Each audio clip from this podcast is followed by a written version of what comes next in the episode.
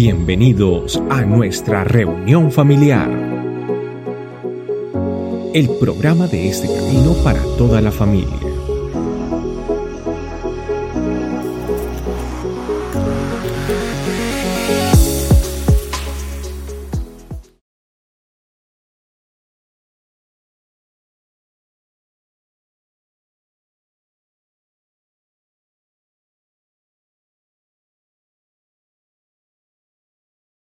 Buenas noches a todos. Bienvenidísimos a nuestra primera reunión del año.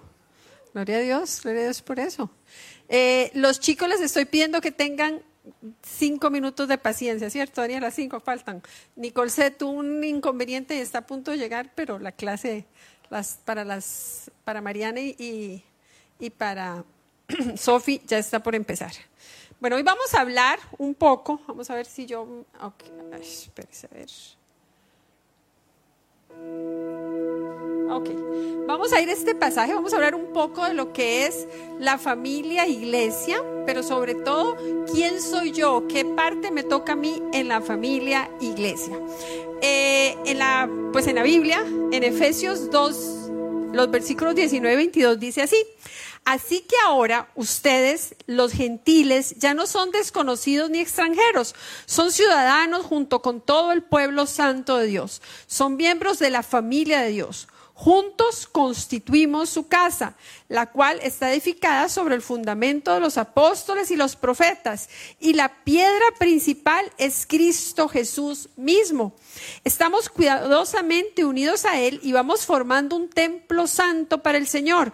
Por medio de Él, ustedes los gentiles también llegan a formar parte de esa morada donde vive Dios mediante su Espíritu. Entonces, bueno, ahí es un pasaje en la Biblia, uno de tantos, donde define lo que es la iglesia. Pues si nos vamos al hebreo, lo hemos oído algunas veces, iglesia viene de una palabra que en griego se decía algo así como eclesia, que significaba la familia, la asamblea. Entonces, pues por eso es que nosotros hablamos o nos referimos a nosotros como una como la familia de Dios. Eso es lo que somos, una familia, iglesia, somos parte de, de una comunidad cuyo fundamento es Jesucristo. Eso es, ese es el, eh, la base nuestra es Jesucristo, lo que Él enseñó.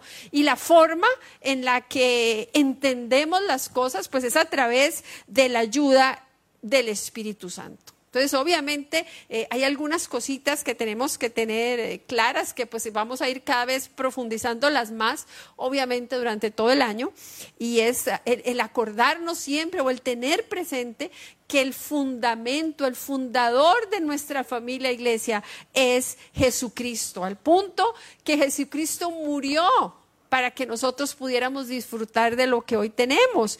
Eh, el Espíritu Santo es el que guía esta iglesia, el que nos enseña. Eh, Jesucristo algún día, pues estamos esperando que vuelva por su iglesia.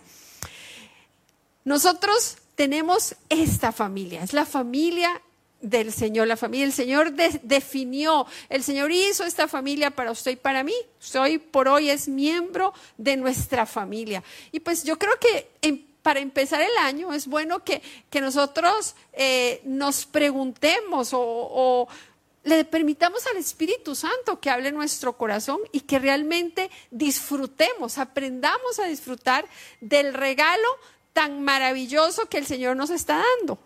Tal vez suena como un poco creído que yo lo diga, pero pues es que esta es la familia que tenemos y es una familia linda. Y yo digo que definitivamente el Señor hizo muchas cosas para unirnos como familia. Porque aquí habemos personas de diferentes países, de diferentes eh, contextos culturales, de diferentes costumbres. Eh, bueno, hay muchas personas que son de Colombia, pero ustedes no vienen ni de la misma zona. ¿Cierto? Y yo eh, pienso que a veces, eh, o no, pues yo he visto que, por ejemplo, a veces en Colombia pelean los de Medellín, que dicen que es el lugar más lindo del mundo, no sé cómo es que le dicen, con los de Bogotá, que los de Bogotá dicen, pues nosotros somos la capital, y ahí pelean. Claro, es que como no han ido a San José de Costa Rica, entonces no saben. Pero bueno, yo lo que digo es que el Señor nos cogió de diferentes partes, de diferentes lugares y nos hizo familia. Dígame, ¿qué, qué relación podía yo haber tenido en la vida con Pato? Que Pato viene de Chile. ¿De qué lugar de Chile viene Pato?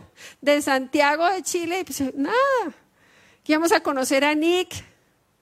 O sea, Dios hizo, movió muchas cosas. No se, no se han puesto a pensar, Dios movió muchas cosas para hacernos familia.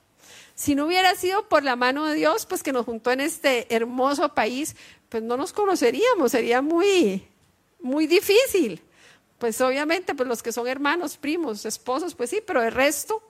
Y es algo que tenemos que, que aprender a disfrutar. Y pues bueno, hoy que empieza el año, eh, hay buenas noticias, hay buenas noticias de Dios para nosotros. Eh, Tony un día de estos estaba haciendo un recuento de todos los accidentes que habían pasado aquí en, en, Sydney en estos últimos días. Bueno, bueno, Australia, el accidente ese famoso del helicóptero, eh, la señora que se estrelló en un carro, bueno, un montón de cosas. Pero ¿sabe qué? Dios quiere que este año veamos de su gloria. Juan David cuando hacía su oración, él, él hablaba de eso, él decía que, que Dios quiere grandes cosas para nosotros.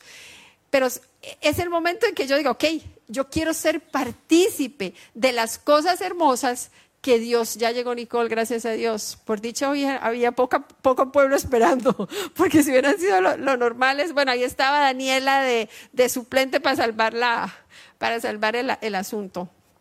En todo caso, gracias Dani. Gracias Dani.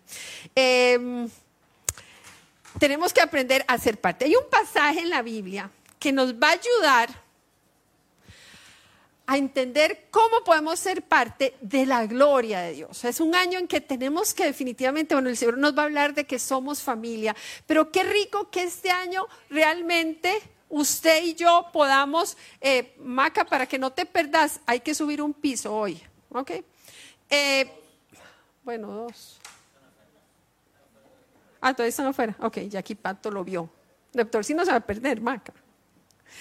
Eh, es un año para que realmente eh, nos encontremos con nuestro papá, para que sea un año donde yo me deje de, cosas, de, taras, de, recelos, de dudas que no me permiten disfrutar de la gloria de Dios. Dios quiere cosas buenas para sus hijos. Los pensamientos de Dios hacia nosotros son siempre buenos.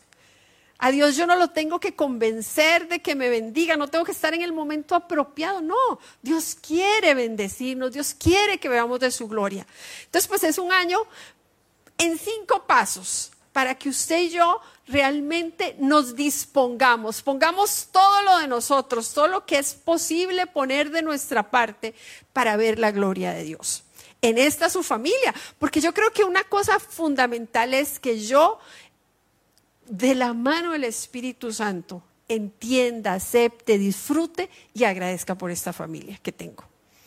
Si usted me dice, ah, pero es que yo encuentro que tal cosa, que si tenemos defectos en la familia, sí, claro, que todavía hay cosas por aprender, sí, claro. Pero yo le pregunto, ¿su familia biológica es perfecta? No, no, dice Pato, no.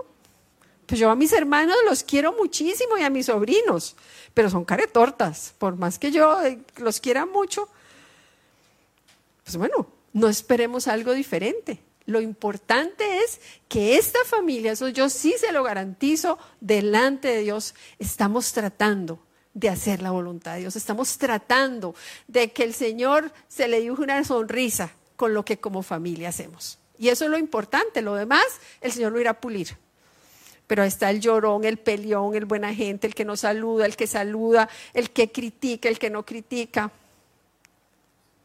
el que a veces se hace extrañar porque no lo vemos. Todo. Silvia se ríe. ¿En qué estás pensando, Silvia? Pero bueno. El que se duerme cuando viene a la reunión.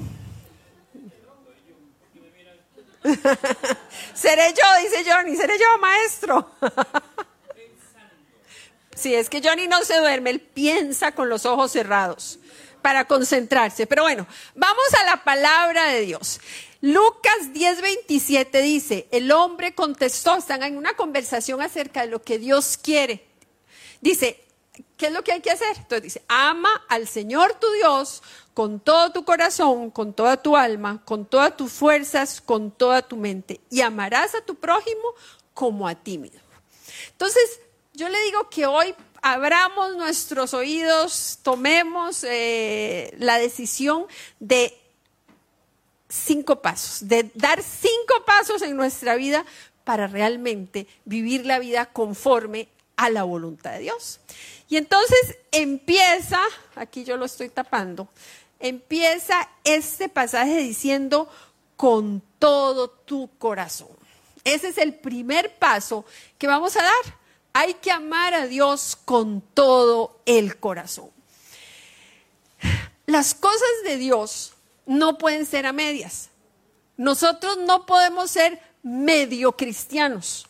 Nosotros no podemos ser medio hijos de Dios. No, nosotros estamos llamados para ser hijos completamente enamorados y convencidos. Pero entonces cuando ahí dice, ama al Señor tu Dios con todo tu corazón, yo tengo que entender que el primer paso que yo debo dar en mi vida, sería muy fácil que yo le dijera, amen a Dios, pero vamos a concretarlo más. Mis decisiones deben estar conforme a la voluntad de Dios. El corazón, al fin y al cabo, es el que decide lo que se hace o no. Usted puede decirme una sonrisa y en su corazón decir que vieja tan tonta. Oh, claro que usted puede hacer eso. Pues cuando, era, cuando había la mascarilla era todavía más fácil. Usted, no sabía qué cara le estaban haciendo o no. Uno veía a alguien, usted no le pasaba, veía alguien en el supermercado y uno no sabía si lo estaba sonriendo, si no lo estaba sonriendo. Y no. Pero bueno. Pero cuando yo digo ame a Dios o cuando la palabra dice, de Dios dice ame a Dios, es que yo tengo que amarlo, pero ¿cómo? Ok, yo tengo que demostrarle a Dios que mis decisiones son las decisiones de Dios. O sea, yo me tengo que alinear con Dios. Dios marca esta línea para que yo me mueva. Entonces, si yo amo a Dios, esa va a ser mi línea también. Mi vida, mis decisiones van a estar conforme a la voluntad de Dios. Eh, hay cosas que no me gustan. ¿Eso qué importa? Hay cosas que no me parecen, es que eso no importa.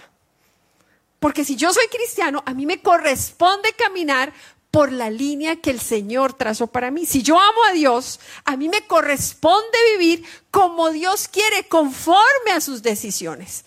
Las, las cosas las marca Él. Pero ¿sabe qué? Es porque me conviene. Puede ser que usted no lo entienda, pero le conviene. Conforme usted va creciendo, va madurando, va conociendo a Dios, usted va entendiendo qué es lo mejor. Un niño pequeño difícilmente entiende por qué el papá le dice, tiene que dormir. Que yo nunca he entendido por qué a un chiquito le cuesta dormir. Qué ganas que a uno le dijera, vaya, duerme una hora. ¿O no? ¡Qué rico! Juan David no es algo, sería maravilloso. Claro. Y, y uno a los chiquitos, yo me pongo a pensar en, Rafael, nuestro nieto. Oiga, que llora cuando lo acuesta, él, se queda solito, pero se pega su lloradita. Yo, ¿por qué no aprovecha? Puede dormir. Y cuando duerme una hora y media, dos horas, yo, qué maravilla. Él no entiende que lo necesita. Por eso se pone a llorar y por eso se incomoda. Pero el que sabe que es el papá y la mamá, saben que necesita descansar, que su cerebrito necesita una pausa durante el día en ese momento. Bueno, exactamente igual pasa con usted y conmigo. Mis decisiones deben estar alineadas con Dios. Yo tengo que vivir haciendo las cosas conforme a la voluntad de Dios. Puede ser que yo no lo entienda, pero es lo que a mí me conviene, es la mejor forma de vivir. Entonces, este año, su primer desafío o un paso que tenemos que aprender a dar es que mis decisiones estén conforme a Dios. Esa es una forma de amarlo. Si yo digo que yo amo a Dios, pero que pase de las palabras a una vida real de amor hacia Dios, haciendo las cosas conforme a su voluntad. Entonces, yo tengo que romper con un montón de esquemas, porque nosotros pensamos cómo se tienen que hacer las cosas. ¿O usted cree que un chiquito cuando llora, que no quiere, es porque él cree que, quiere, que debe hacer las cosas de otra forma? Él quiere hacerlas de otra forma. A Valentina todavía le ponen hora de dormir en la casa y usted a veces no está de acuerdo. Bueno. Por eso se está durmiendo ahora. Por eso tiene que dormir cuando la mamá le dice, no mentira. Puede ser que no lo entienda, pero alguien que está sobre ella en autoridad en este momento, que son sus papás, entienden mejor. Exactamente igual nos pasa con Dios. Puede ser que usted no entienda, pero resulta que Dios sabe por qué estableció que las cosas son de tal o cual forma. Entonces, un buen paso o el primer paso que debemos dar este año es realmente, ok, yo amo a Dios con todo mi corazón, por eso hago las cosas conforme a, lo que Él quiere. Usted no estoy diciendo que usted tiene que entender, que usted tiene que estar de acuerdo, que a usted le tiene que nacer. Eso es lo del Facebook. Nosotros hacemos las cosas por principios, porque la Biblia lo dice y para mí lo que diga la palabra de Dios debe ser un amén y punto.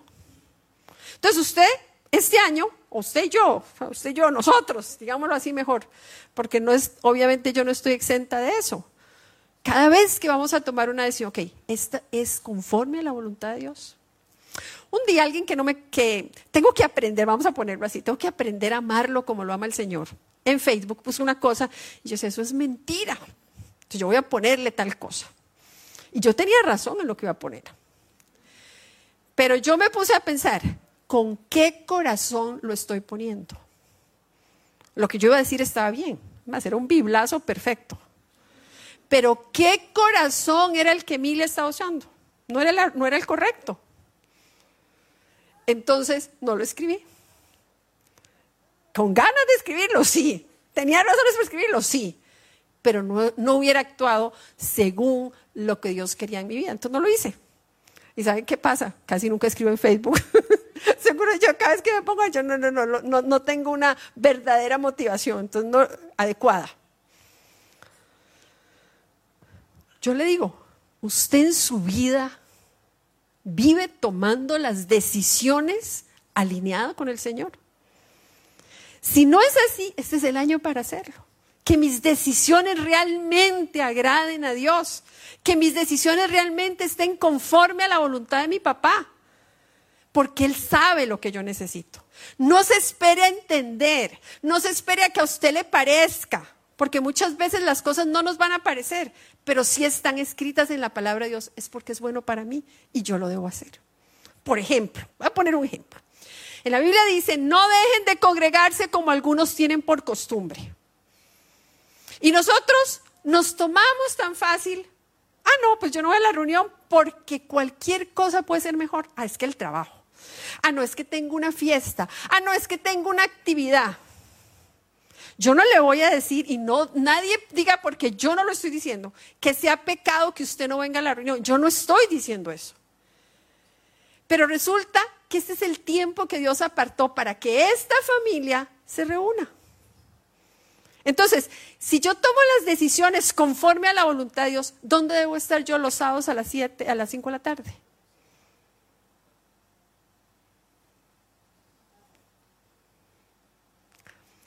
Eso es tomar las decisiones conforme a la voluntad de Dios.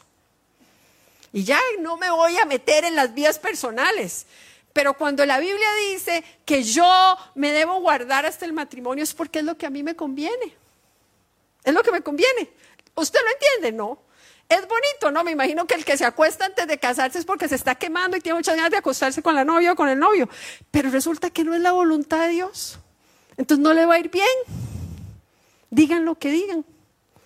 Eso es alinearme. Cuando yo decido, paro con estas cosas y me comporto como Dios quiere, me estoy alineando. Entonces, ¿sabe qué? Estoy amando a Dios. Areta decía, el camino de Dios no es fácil, pero es una bendición. Las cosas que cuestan valen, se disfrutan, son permanentes. Y eso es lo que Dios tiene para nosotros. Hoy es la primera semana del año. ¿Cuántas semanas tiene el año? Siempre me equivoco. 52 semanas. Usted tiene 51 citas con el Señor. 51 citas, 51 oportunidades de aprender de la palabra de Dios y de encontrarse con su familia espiritual, aparte de todas las demás eh, actividades o reuniones o puntos de encuentro que tenemos. Hoy es la decisión de que yo que yo ese primer paso voy a amar a Dios con todo mi corazón, haciendo que mis decisiones estén conforme a Él. A veces en la vida no nos va como queremos y tenemos vacíos y sí, hay que orar por sanidad, hay que liberación y que oren por mí. Ok, sí, todo eso se hace. Pero cuánto del pesar que hay en mi corazón es simplemente porque yo no decido hacer las cosas como Dios quiere, sino que hago las cosas como a mí me da la gana y la embarro. Vean qué colombiana soy, ya dije embarro. Me equivoco. Me equivoco. Primer paso, amar al Señor con todo mi corazón tiene que ver con que mis decisiones estén conforme a la voluntad de Dios. Yo amo a Dios cuando yo actúo como Dios quiere que yo actúe. Y aclaro nuevamente, no importa si a usted le gusta, si le parece, si le nació o no le nació. Yo hago las cosas conforme a la voluntad de Dios, porque eso es lo que yo necesito hacer y porque es una forma en la que yo voy a descubrir que amo a Dios o que voy a, demostrar y voy a profundizar en mi amor por Dios. Entonces, el primer paso, amar a Dios, tiene que ver con las decisiones. El versículo sigue diciendo, ah, perdón, perdón, perdón, perdón, vamos a reforzarlo con ese versículo. Dice, mis ovejas escuchan mi voz, yo las conozco y ellas me siguen. Esa es alinearme a la voluntad de Dios. Somos las ovejas, Él es el pastor, a Él escuchamos. A Él no al amiguito, no al noviecito, no a la noviecita, no al fulanito, a él, a él escuchamos. Primeramente, no es que no, no es que no, no, yo no hablo con nadie, no, pero primero y para que marque las pautas de mi vida es el Señor.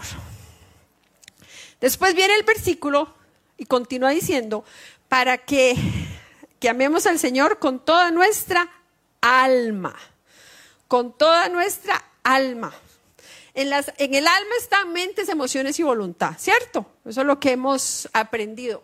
Pero básicamente, cuando hablamos de amar a Dios con toda nuestra alma, tiene que ver con la parte emocional. O sea, mis emociones tienen que estar rendidas delante de Dios. Las emociones no es que sean malas, porque no, no, no, las, emociones no son malas, las emociones es parte de la vida y, nos hace sentir eh, bonito. ¿Cierto? Que, eh, por ejemplo, vimos a Carolina y a Andrés que teníamos como un mes o más. ¿Cuántas semanas? Un mes. Un mes de no verlos. Qué rico volverlos a ver. Entonces hay una emoción. Eh, Johnny vino hoy muy guapo, recién peluqueado. Qué emoción ver a Johnny tan bonito. No se duerma porque vea que le estamos piropeando, Johnnycito. Pero ¿sabe qué? Las emociones no mandan sobre mí. Yo no puedo esperar o no debo esperar que mi vida esté, eh, vaya caminando conforme a las emociones. Ay, sí, sí, sí, hoy soy deportista, hoy voy al gimnasio dos horas. Mañana, no, no, hoy ya mañana soy un poco, ya no tengo tantas ganas, ya no voy al gimnasio. Dicen que el mejor negocio es las, las membresías a los gimnasios, que la gente la paga, va una semana, dos. ¿A quién no le ha pasado? Yo, oiga, todos calladitos. ¿Quién sabe? ¿Quién sabe? Una vez yo, eh, nosotros antes vivíamos en Estados Unidos, una vez yo llegué a Estados Unidos y la persona que vivía en la casa donde nosotros vivíamos me dice, es que a usted la están buscando, eh, qué vergüenza, pero ya les pongo no piensen mal de mí, la está buscando esa gente que cobra cuentas que nadie nunca paga.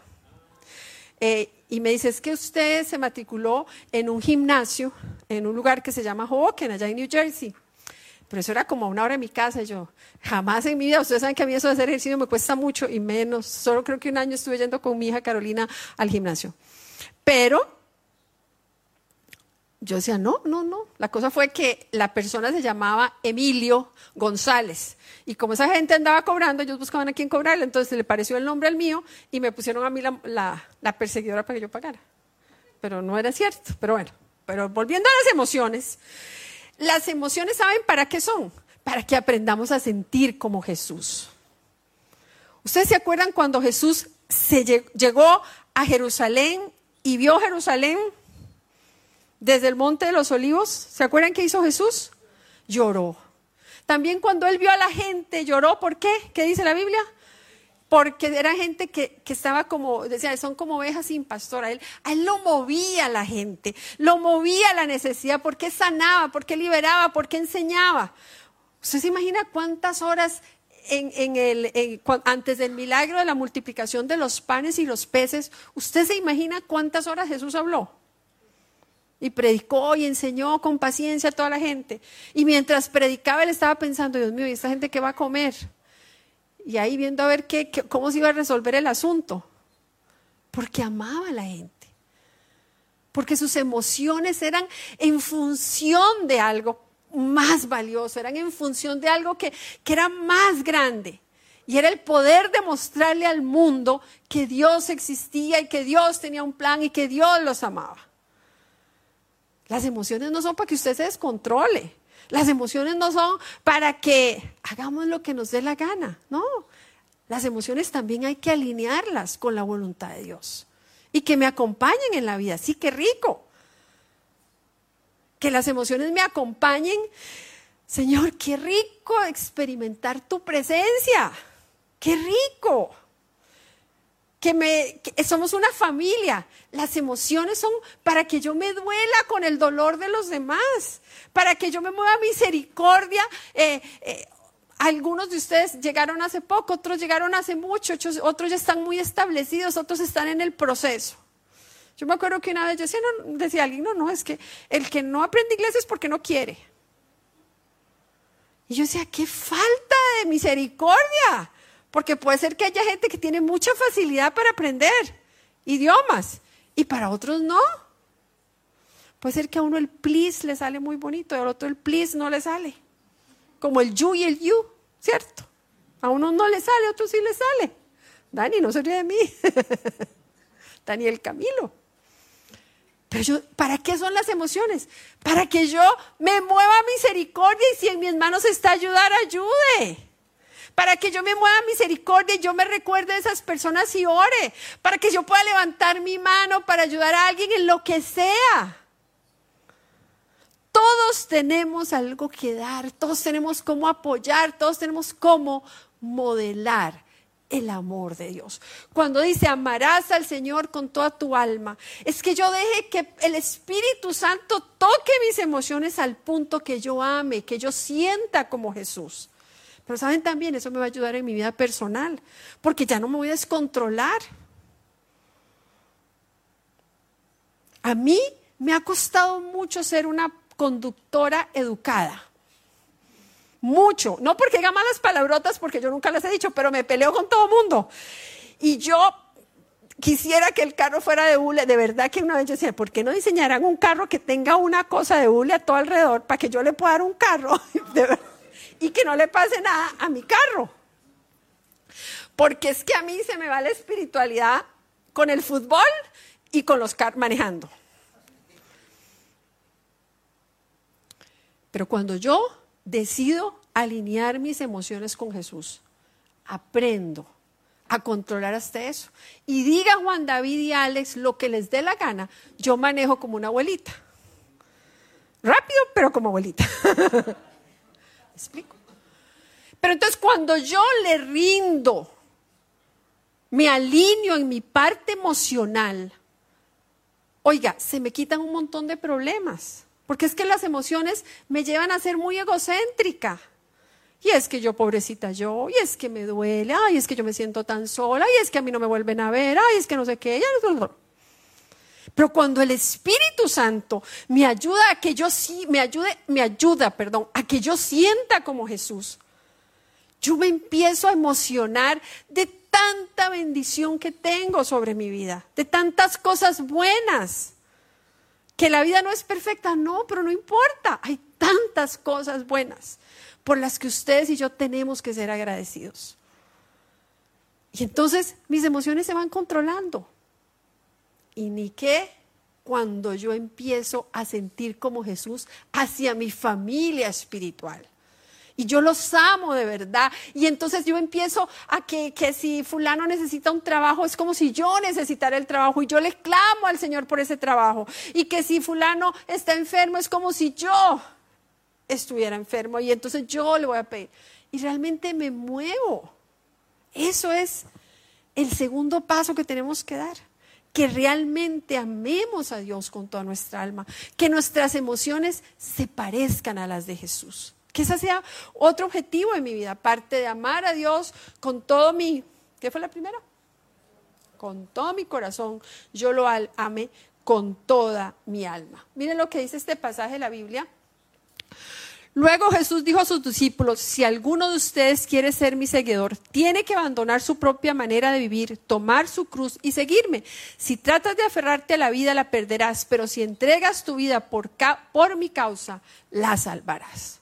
O sea, empezar a, a ocuparnos de los asuntos de Dios y ponerle a eso toda la gana, toda la emoción. Pero bueno, ¿cuántos pasos les dije que había? Cinco, cinco. Cinco con la española. Bueno, ok.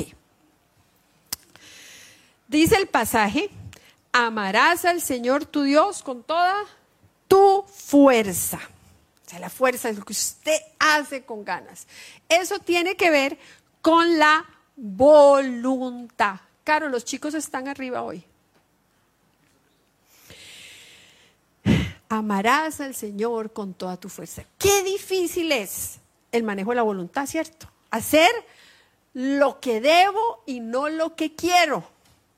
¿Quién tiene problema con eso? Yo me acuesto todas las noches y sobre todo después de que cuando estuvimos haciendo la Navidad en casa, que comimos, ¿cierto? Comimos y comimos y comimos, muy rico, pero comimos, les aseguro, yo en la noche decía, mañana no voy a hacer la misma, mañana voy a comer poquito, mañana cero dulces, cero harinas, voy a ver qué se puede comer. Y eso me duraba hasta las seis de la tarde, siete y media, llegamos a la reunión, ya se me ha olvidado, y volví a comer. Y otra vez me da remordimiento. ¿Esa es la voluntad o no? Eso nos pasa y con muchas cosas nos pasa así. Pero cuando digo, hay que amar a Dios con toda mi fuerza, es porque este es el año en que yo tengo que decidir que voy a hacer la voluntad de Dios y punto.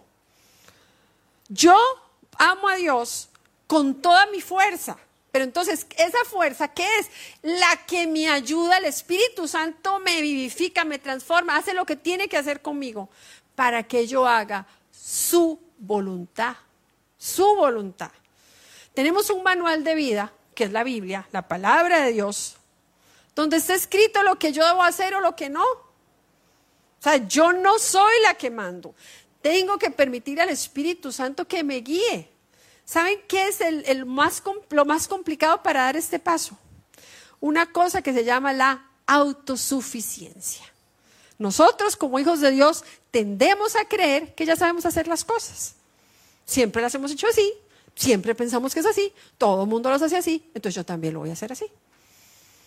Sin embargo, si queremos ver la gloria de Dios, si realmente queremos que el Espíritu Santo encuentre en nosotros un, material eh, donde Él pueda trabajar, realmente tenemos que amar a Dios con toda nuestra fuerza, haciendo que nuestra voluntad se rinda delante de la voluntad de Dios y decir, ok Señor, ya no soy yo, es usted. Ya no soy yo la que mando, es usted. Y entonces, en la vida de nosotros pasan muchas cosas, bonitas, feas. Uno tiene problemas o no, situaciones difíciles o no. Pero cuando yo entiendo que tengo que amar con a Dios con todas mis fuerzas, yo soy Señor, mi vida está en tus manos.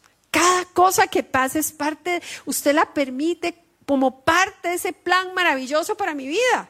Es su voluntad, yo voy a aprender, voy a ver de su gloria. Pase lo que pase. Eso es amar a Dios con todas mis fuerzas. No es decir, ay Señor, y hacer los ojos en blanco y decir todas las, maravillas. La Biblia cobra sentido cuando usted le permite al Espíritu Santo que vivifique su alma y que lo que usted tiene aquí de conocimiento se transforme en hechos. Mira, a usted de nada le sirve recitar la Biblia si no la vive. A mí no me impresiona cuando la gente habla de la palabra. No me impresiona. Me impresiona cuando uno ve la vida de una persona transformada por el poder de Dios. Y que esa vida refleje lo que está escrito en la Biblia, que debe ser la vida de un cristiano. A eso es, eso es amar a Dios con toda la fuerza. ¿Por qué? Porque yo tengo que esforzarme para no hacer lo que me da la gana y hacer lo que Dios quiere que yo haga. Yo tengo que, yo tengo que aplicar toda la fuerza porque Tony se va a asustar y Carolina también, pero a mí a veces me dan ganas de ponerme detrás de un carro que me hizo algo que no me gustó. Y yo tengo que decir, no, es que no lo tengo que hacer. Solo una vez en mi vida lo hice. Y un señor se brincó un semáforo, un, stop. Y yo dije, este tipo pudo haberme, me pudo haber matado yo y yo iba con mis hijos pequeñitos atrás en el carro y con otros dos chiquitos atrás. Y yo me le puse atrás al señor para decirle que tenía que tener más cuidado. Claro, no estaba tan tranquila como este momento, estaba furiosa. y, y, entonces él, claro, él se metió en un condominio. Para desgracia de él, yo vivía en ese condominio también. Entonces, claro, yo pude pasar. Cuando el señor paró el carro, claro, yo no pensaba si el, tipo era grande, si tenía una pistola, tanto loco que hay, ¿verdad? Que puede hacer eso. El tipo solo me decía, era un muchachito joven, y me decía, señora, no se enoje más, no me siga, no me siga.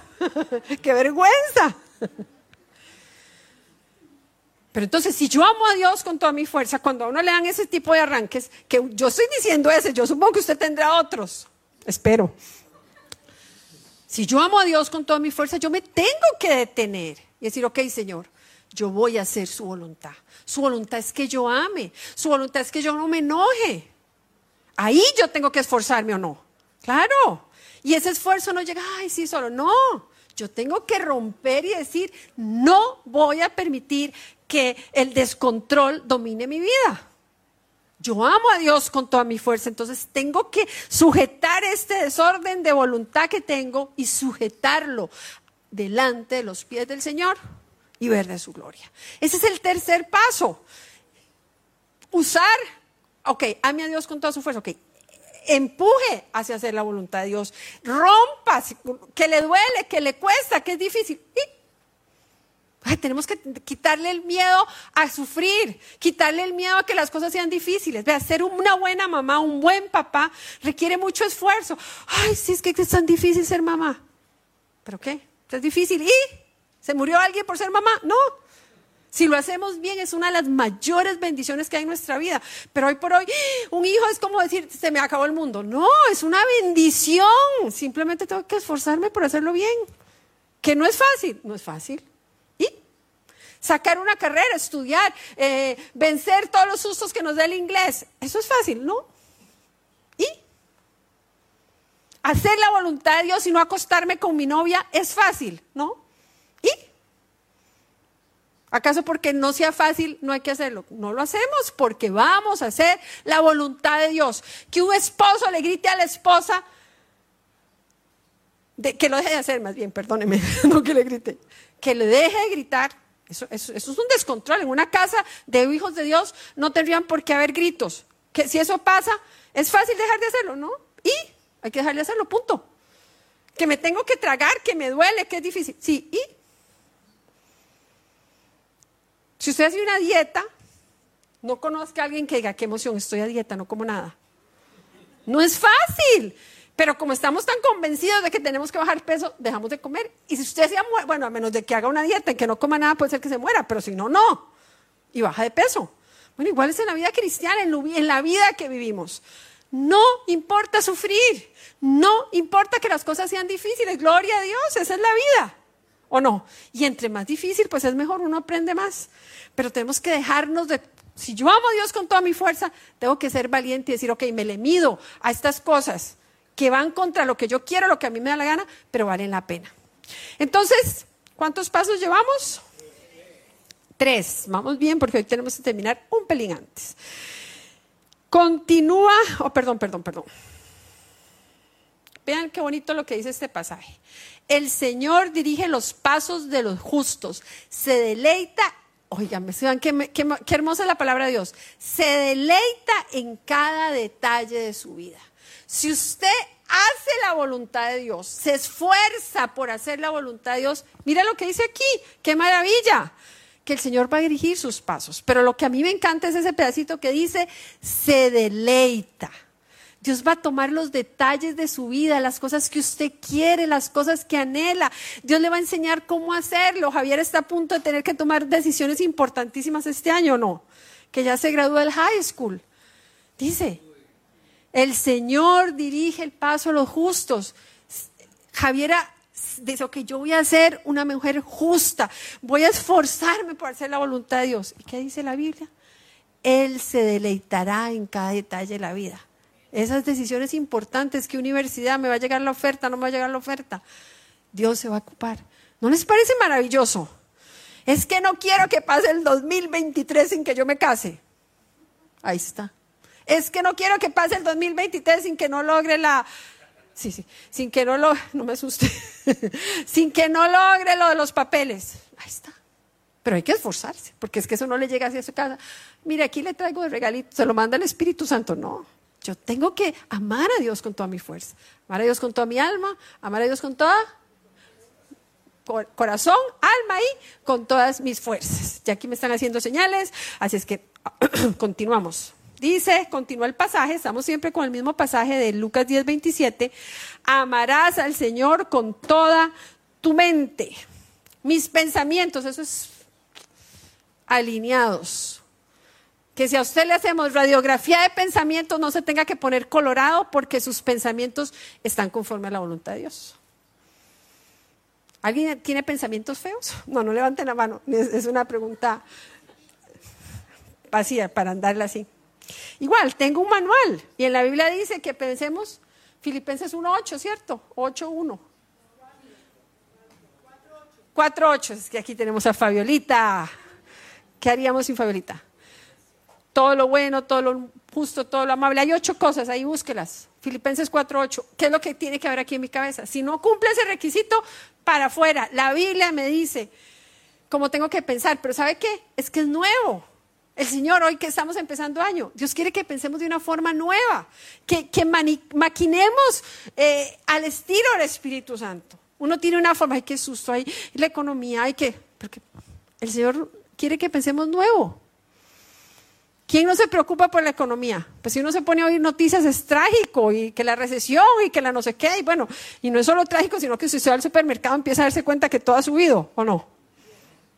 Mucho. Nos está ayudando a que hagamos dieta.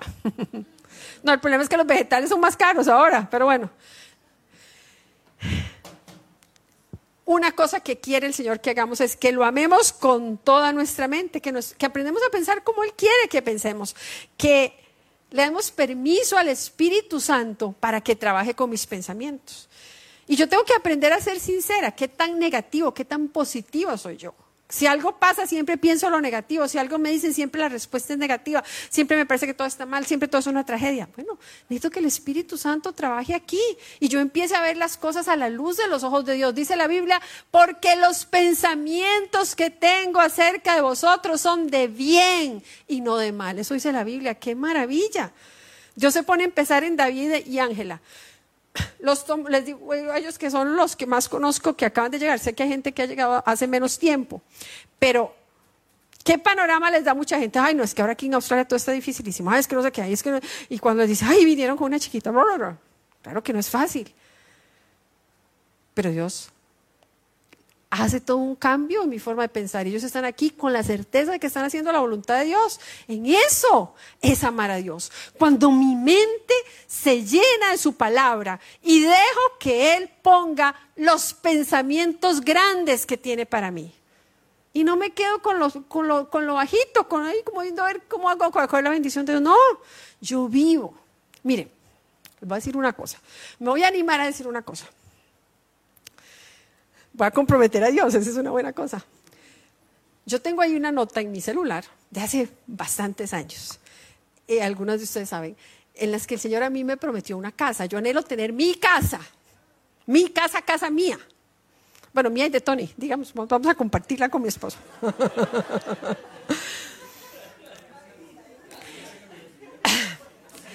si yo veo aquí, eh, no hay forma. Y si usted ve el panorama de Sydney, menos todavía, ¿cierto? Todo el mundo, no, aquí es imposible. Y creo que es la situación que vivimos muchos de nosotros. Pero el Señor a mí me prometió una casa. Me la prometió.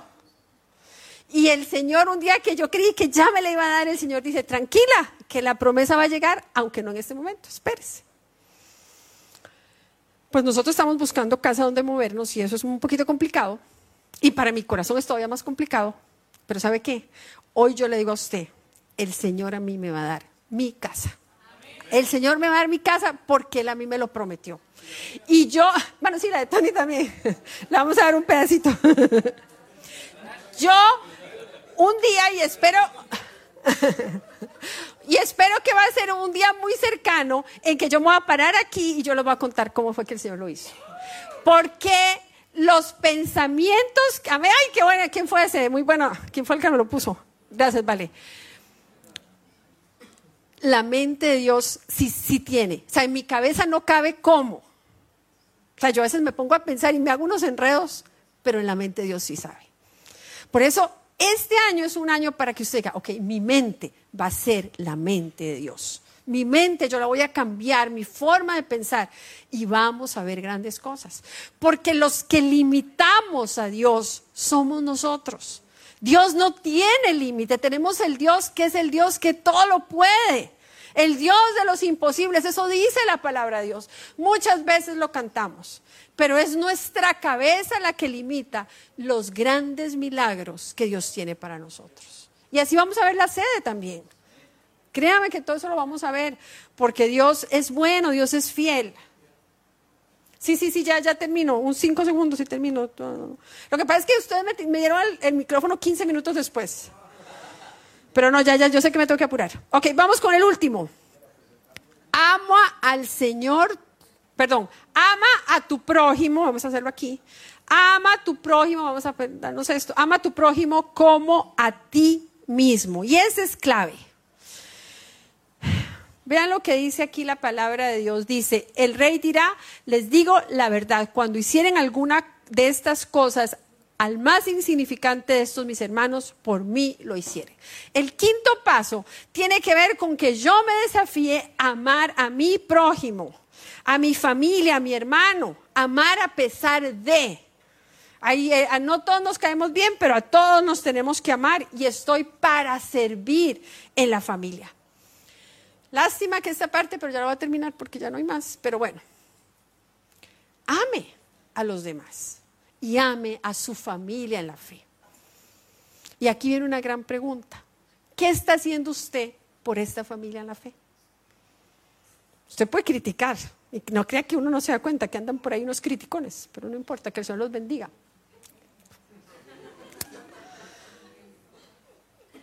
Pero este año es el año para que yo diga, ok, esta es mi familia.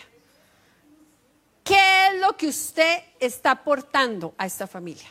Yo le digo, usted venga y critique a esta familia, sí, venga y me dice qué no le parece a esta familia, pero dígame al mismo tiempo qué está haciendo usted por esta familia. Porque eso es lo que hay que hacer, sí, construyamos juntos, no critiquemos juntos, eso es pecado. Pero somos parte de esta familia algo tenemos que aportar, porque somos un cuerpo y Dios nos hizo para que seamos cuerpo. Y si usted está aquí solo para criticar, yo le digo, busque mejor una iglesia donde usted se sienta más cómodo y no critique. Pero si está aquí, ponga la mano.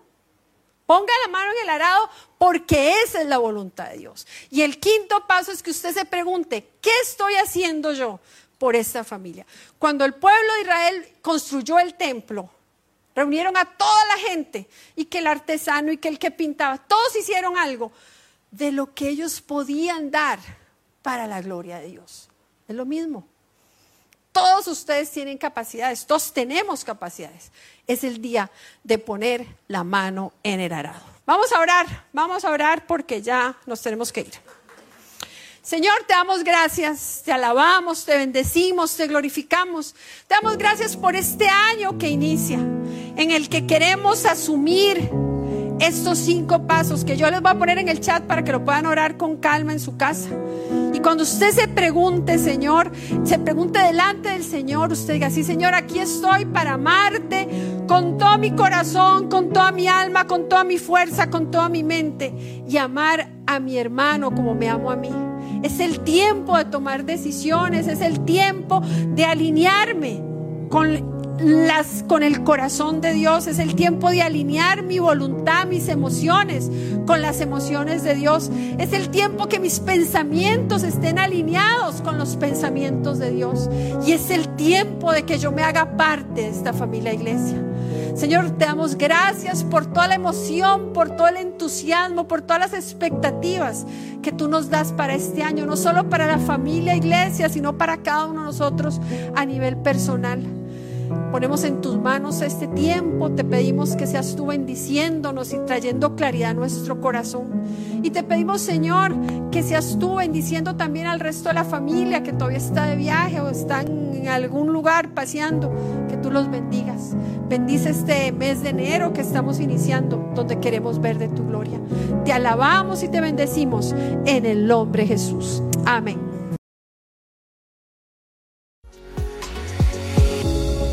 Muchas gracias por acompañarnos. Aquí, en este camino, estamos para servirte. Suscríbete a nuestro canal y déjanos tu comentario. Recuerda, somos este camino, tu familia iglesia.